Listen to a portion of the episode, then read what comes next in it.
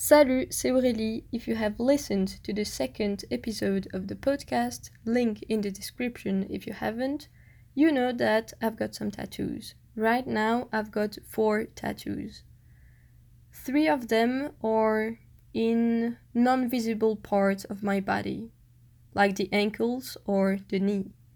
But the last one I got is in a visible spot on my body because it's between my forearm and my elbow. And if you're looking at the thumbnail right now, it's the triangle on the arm of that person. But it's not my tattoo. It's not my arm. I don't have any triangles.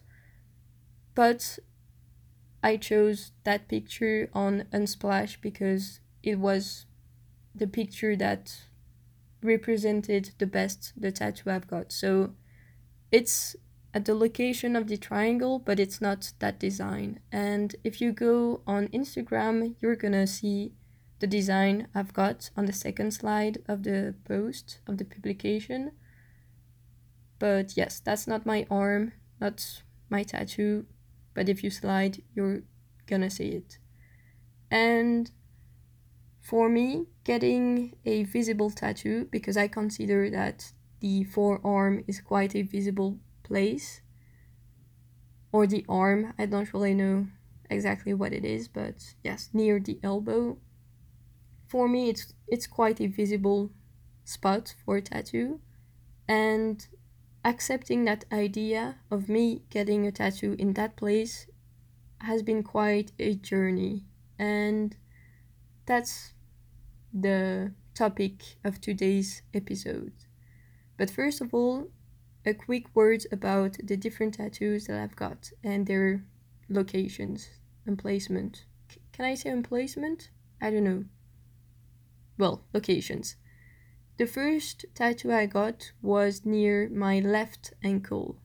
The second one, which I talked I- about in the second episode, link in the description, is near my left knee.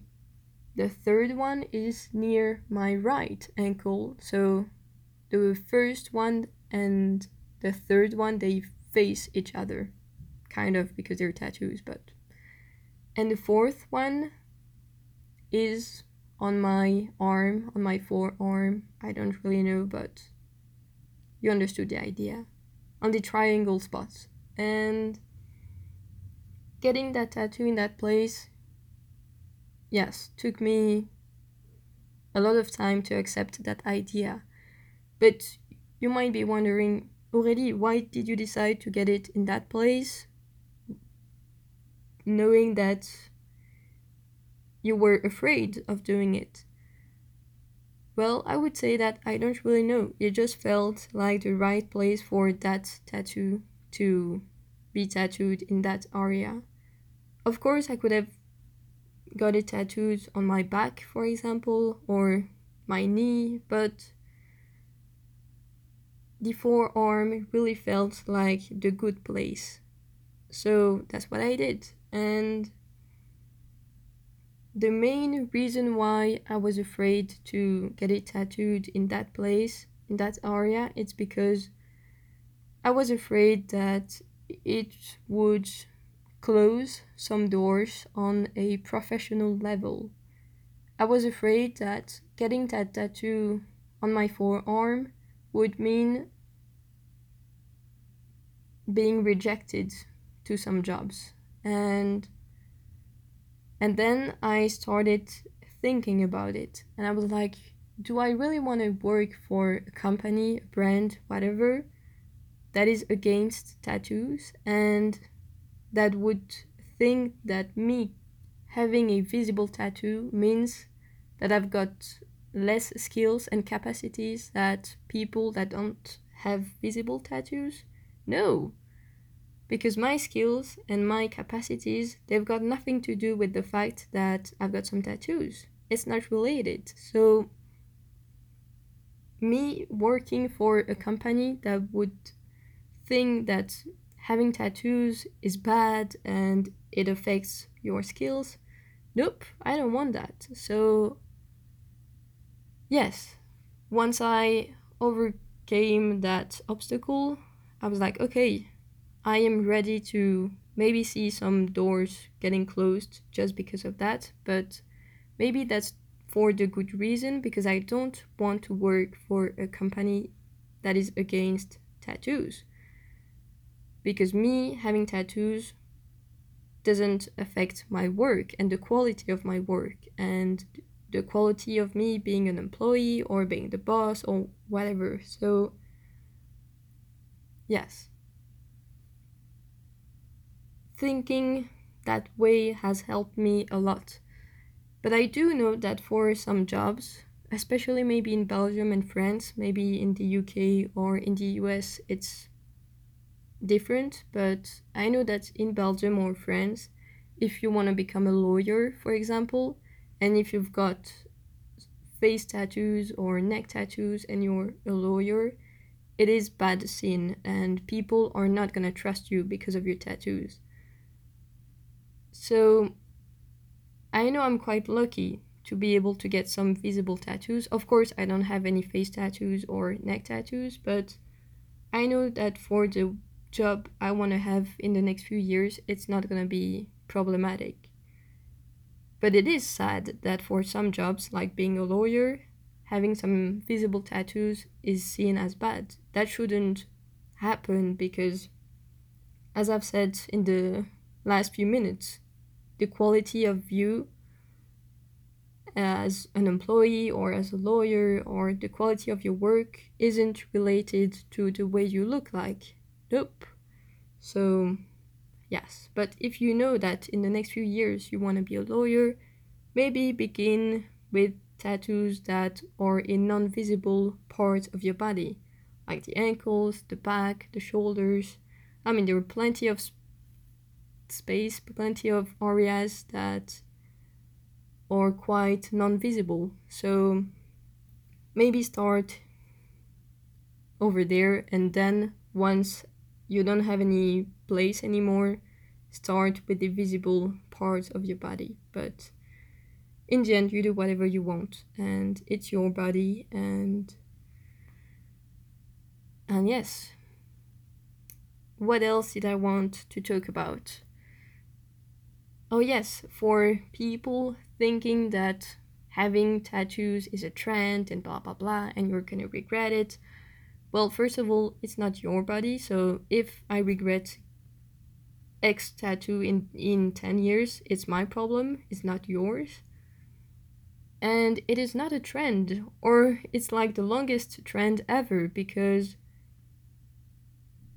people have found the bones of our ancestors, and some of them already had some tattoos. They had tattoos for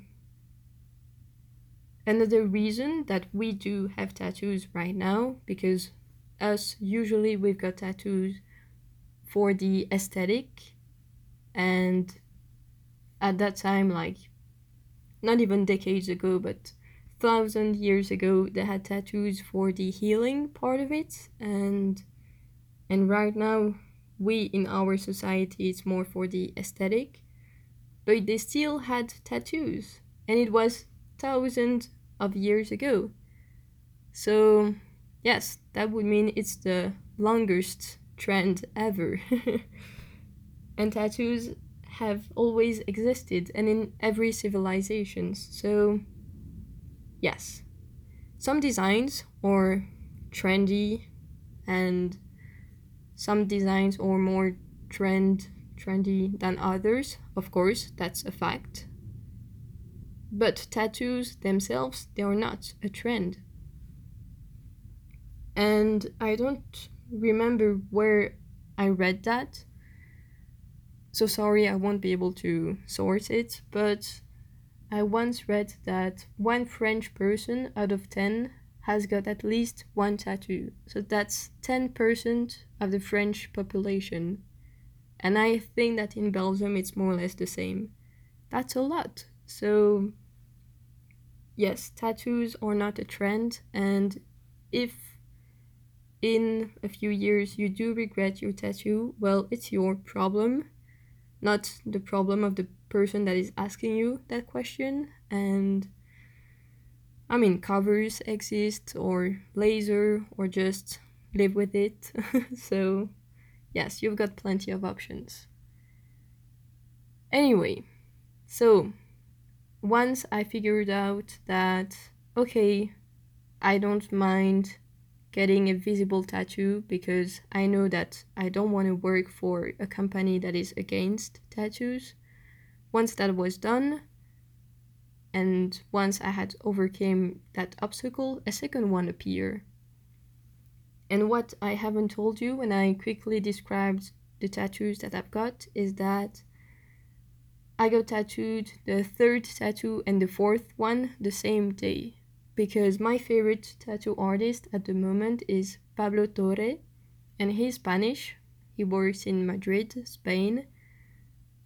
And it was just better for me to just go there once in August and get two tattoos in the same session than me going in July and maybe me going back in October nope, that was easier to just go there once and get two tattoos in the same session.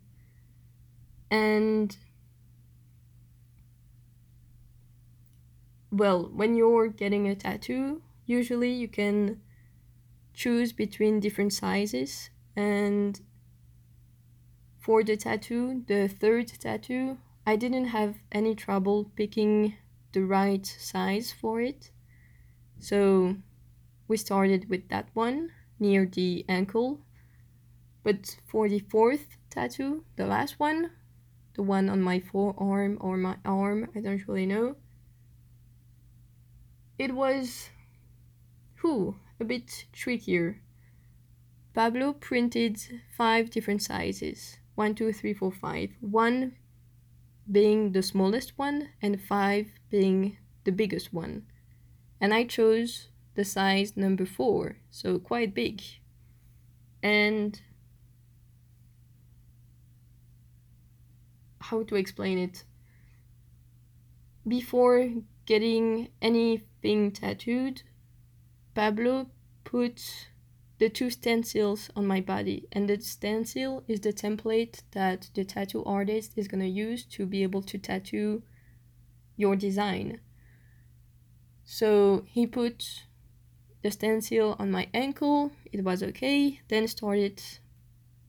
No, yes, so he put the stencil on the ankle, near the ankle, and then put the stencil of the fourth tattoo. Then, once the two stencils, stencils, oh, that's complicated to pronounce. Once the two stencils were in the good location, he started to tattoo the third tattoo. And during that hour, hour and a half, I don't really remember, of him tattooing my, well, near my right ankle, I started to look at the fourth tattoo, the tattoo that I was gonna get tattooed in an hour. I hope I'm explaining myself right, but I think that you're getting used to me talking and and not being always very clear and and all of that. Anyway, so while he was tattooing on my ankle, I was looking at the stencil of the fourth tattoo. And the more I was looking at it, the bigger and biggest it looked like. And I started to freak out and I was like, nope, nope, that's way too big. Uh, I can't do that. Like that's, oof, nope. But I didn't talk about it with Pablo. It was just in my head while he was tattooing the third one, and I really started to panicking, and I was like, am I really ready to have such a big tattoo on my forearm? Blah blah blah then I was like, okay, okay, calm down. What's the problem? Is the design the problem? No, I love it. It's it's beautiful, it's cute, it's I love it. So the design is not the problem. Then what's the problem? It's the size. The location isn't the problem because well, as I've talked about it for 10 minutes, in the end, I was okay with the idea of getting a tattoo in that place. So the problem really was the size of it. And once Pablo had finished tattooing the third tattoo, but the first of the session, and before him tattooing the second one of the session, I asked him if he could maybe print again all of the different sizes because I wasn't sure about the size anymore and and I told him that I was a I was yes freaking out. And so he did print the different sizes again because he's a very good tattoo artist that takes care of the clients. And and then I started comparing the different sizes. And in the end I figured that the size number 3 was the best one. So we removed the stencil from my forearm uh, using a liquid I don't really know what it is. And then we put the um, the new stencil with the the good size. And at that time yes it did feel like the good size the good location the good design. And and now when i'm thinking about it i'm just like i'm happy i'm i've listened to myself because at that time at that moment i really freaked out about the size of it and now i think it wouldn't have been such a problem because the difference between the size 3 and the diff- and size 4 was really just a few millimeters not centimeters but millimeters. And in the end i don't think that it was such a big deal. But that's me thinking about it right now like 4 months after but at that time 4 months ago it really was really important for me to get a smaller size and I'm glad and happy and proud of myself that I listened to myself and and yes, especially with the tattoo that is gonna be on your body for body, body, but that is gonna be on your body for the rest of your life. That's really important to feel okay and comfortable with the size of it. So in the end, it was just a few millimeters, but I needed that change and and I'm glad I listened to myself. So yes, and then he tattooed that fourth and second tattoo of the session. And now I just love it. So yes, I really think it's cute and beautiful and it's just awesome and it's one of my best tattoos. So yes, that's pretty much it. Um what else did I want to say about that topic? Mm-mm-mm. Oh, yes, I wrote in the title that I was afraid of having visible tattoos with an S. I wrote it in the plural form because now I know that it's not gonna be the only visible tattoo that I'm gonna get. I don't think I'm gonna have neck tattoos or face tattoos. Nope. But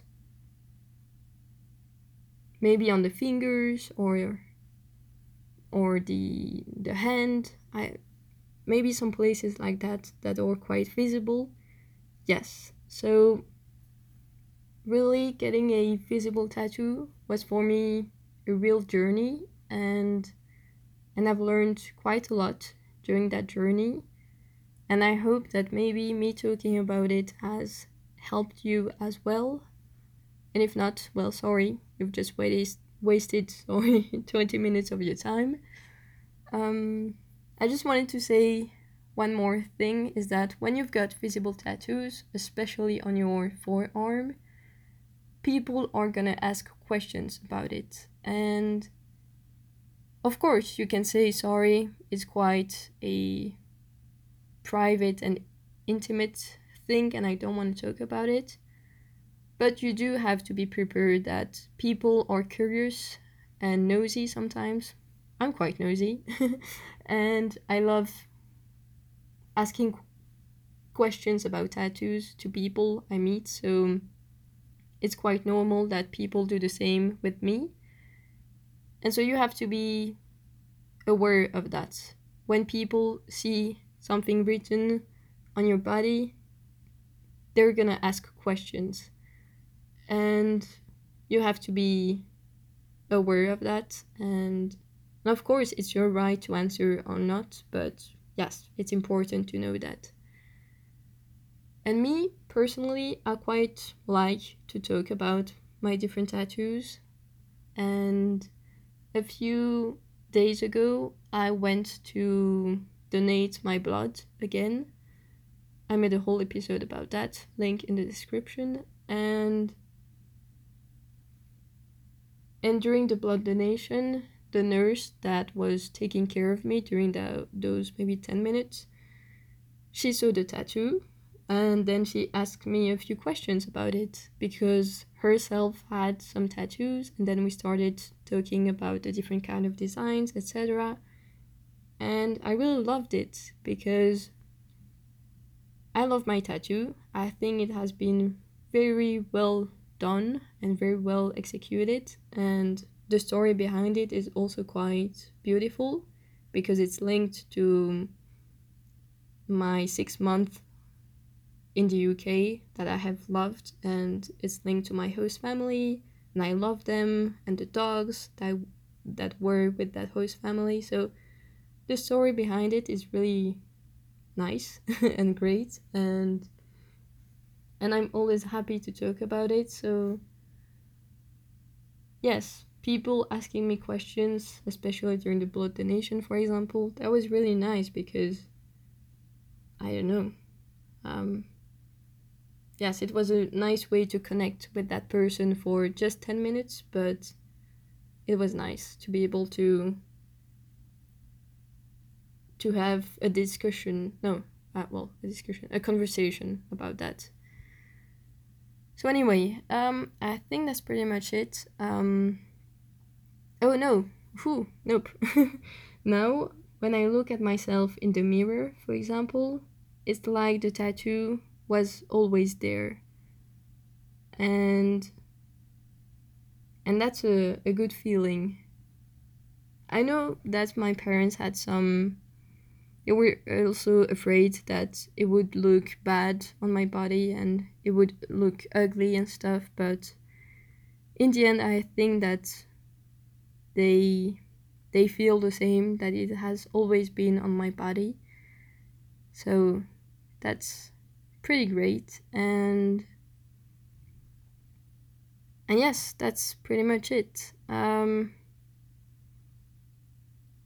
yes that's pretty much it. So yes getting a tattoo in a visible part of my body was a whole journey journey and and now I feel okay with it and it's not gonna be the only tattoo that I'm gonna have in a visible part of my body and I'll keep you updated. Yes that's pretty much it. Talk to you soon in one week, next Wednesday. Bye.